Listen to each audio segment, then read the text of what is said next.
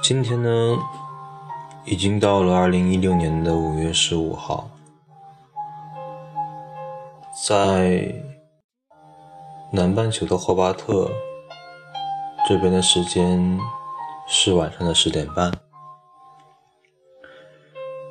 在中国的话应该只是晚上八点半吧，一个大家一起看电视或者吃饭。总之是在炎热或者闷热的夏天，然后我在我的屋子里面听着外面声音非常非常大的风吹过。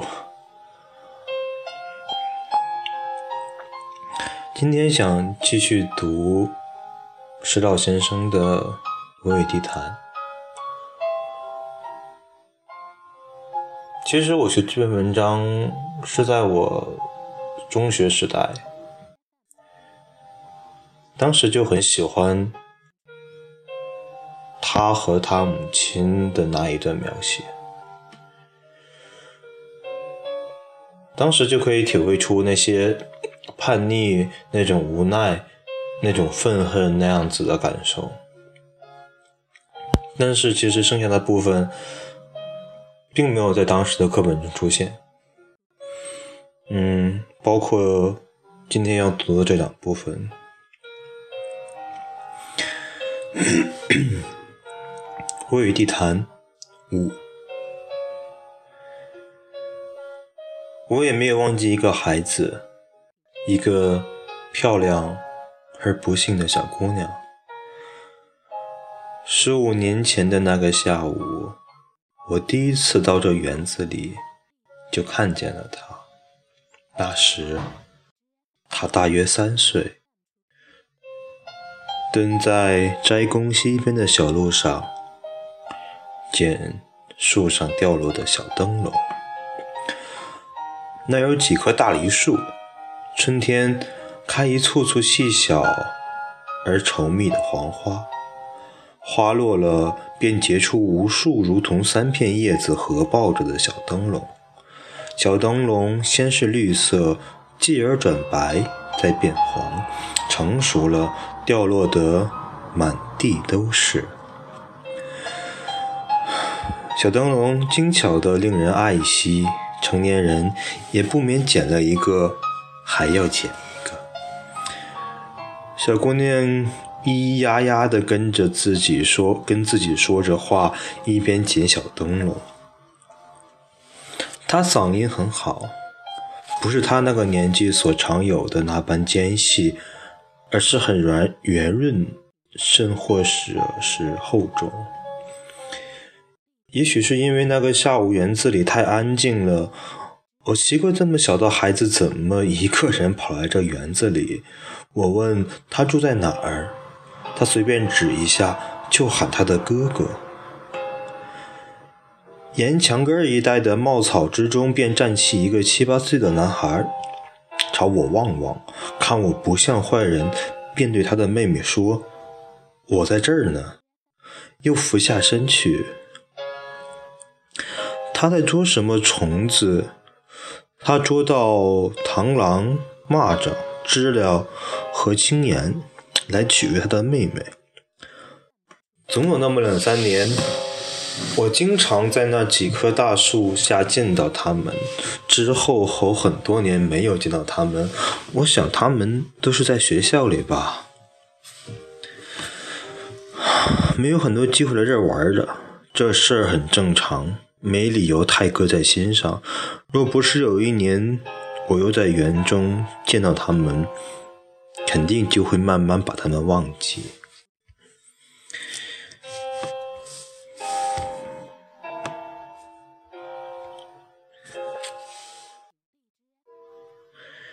那是个礼拜日的上午，那是个晴朗而令人心碎的上午。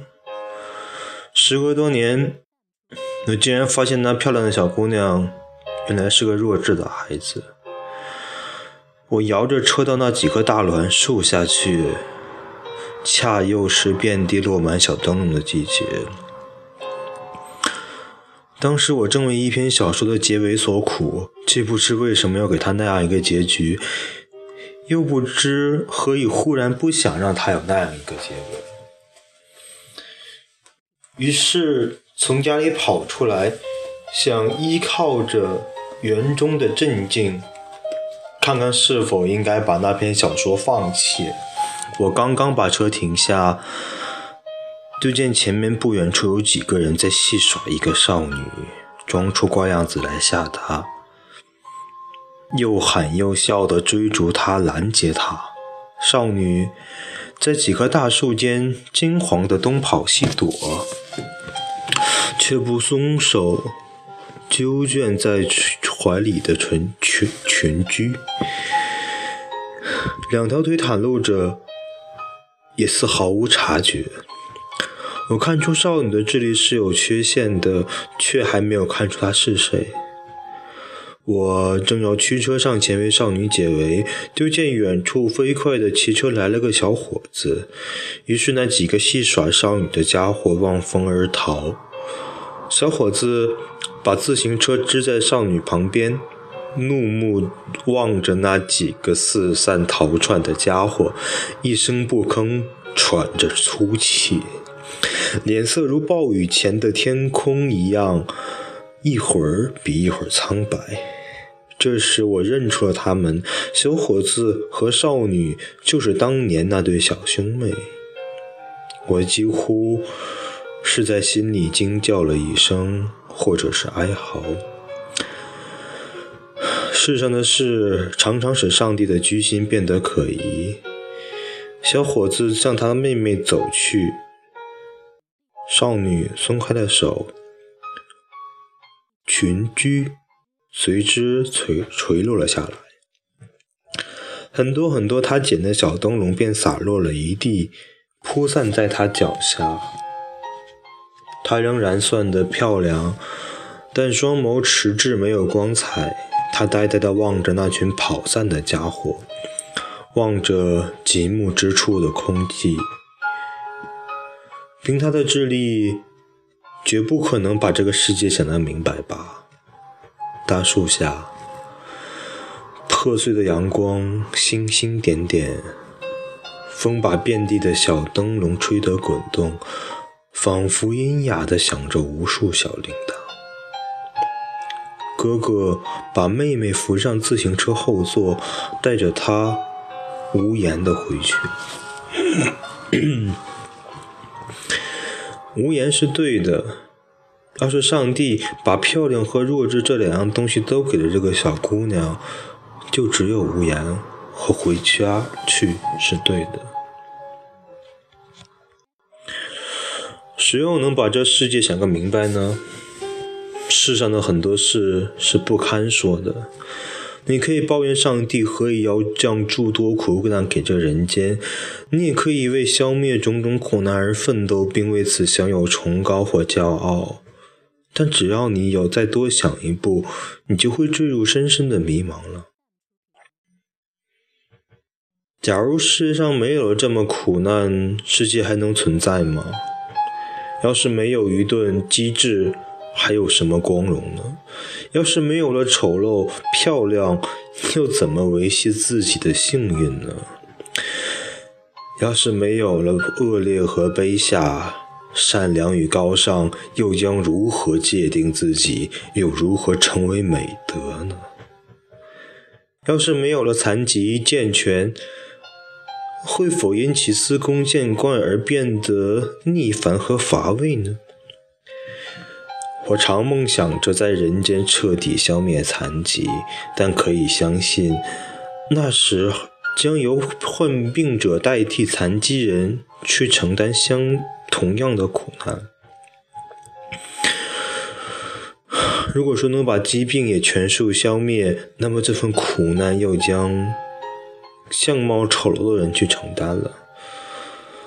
就算我们连丑陋、连愚昧的和卑鄙和一切我们所不喜欢的事物和行为，也都可以通通消灭掉呢？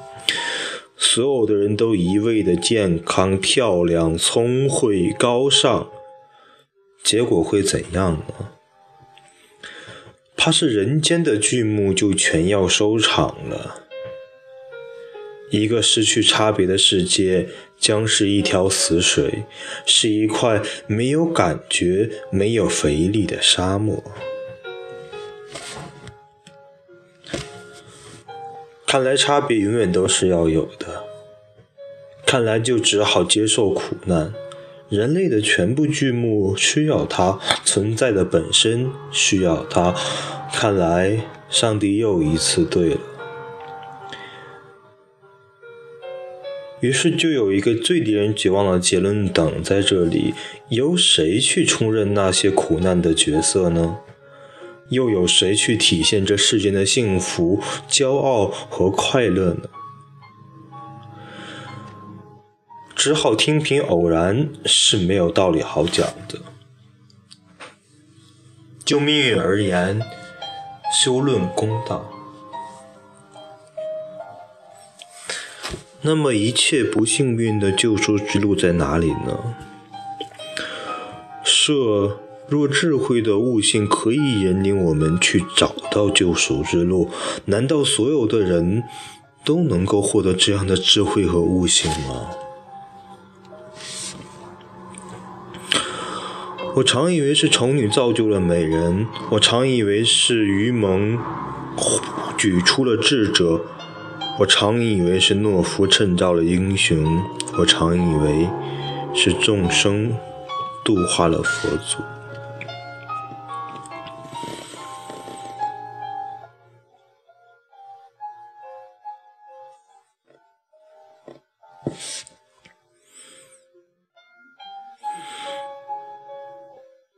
我先说一个让我觉得写的很好的地方吧。当然，这篇文章写的是非常好的，只是，嗯，在那一句，当我发现了那个小姑娘是弱智的时候，啊，现在这样说这个话有点怪，呃，当我们发现那个小姑娘的智力发育没有那么好的时候，我仿佛看见了。哦，有风吹动满地的灯笼，那个由绿变白、由白变黄，继而掉落了满地的灯笼，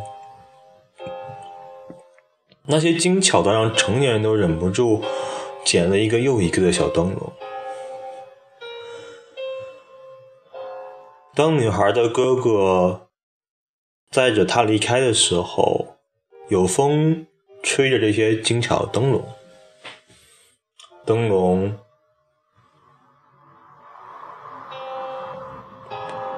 在地上滚动，在破碎的阳光中滚动，但是却没有声音。作者的原话是：“仿佛阴哑的响着无数小铃铛。”那样子的沉默，却在那么美好的一个时候出现。我想，这个就是作者对于那个小姑娘的感受吧。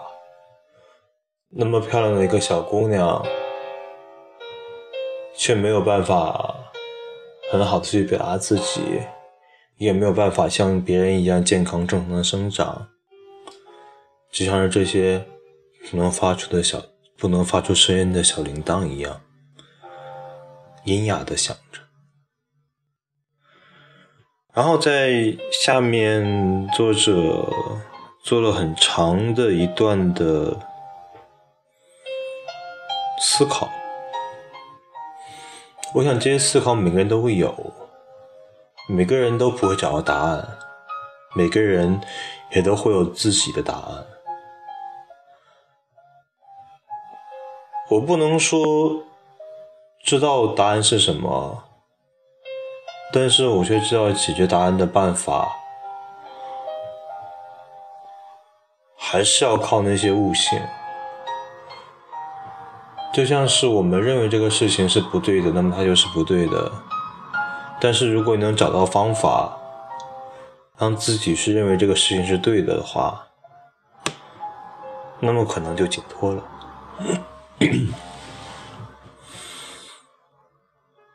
而且，抛离了大前提去讨论这么广泛的问题，是最容易陷入争论和茫然的。争论是因为有太多的点可以去说，而茫然是发现自己说了很多东西以后，其实什么问题都没有解决到。但是它里面的一个说法我很喜欢。因为以前有一个人说过，他觉得这个世界上的快乐和难过都是一样数量的。当一个人难过的时候，肯定有一个人在快乐着的，所以就会想说，即便是自己难过也没关系，因为总有一个人在这个时候是很开心的。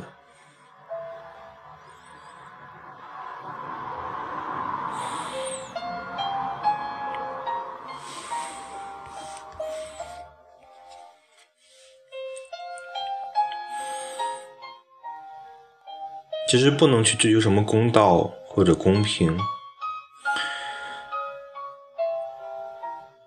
嗯，这个话题其实可以说太多太多的东西，以后有机会可以再想一想。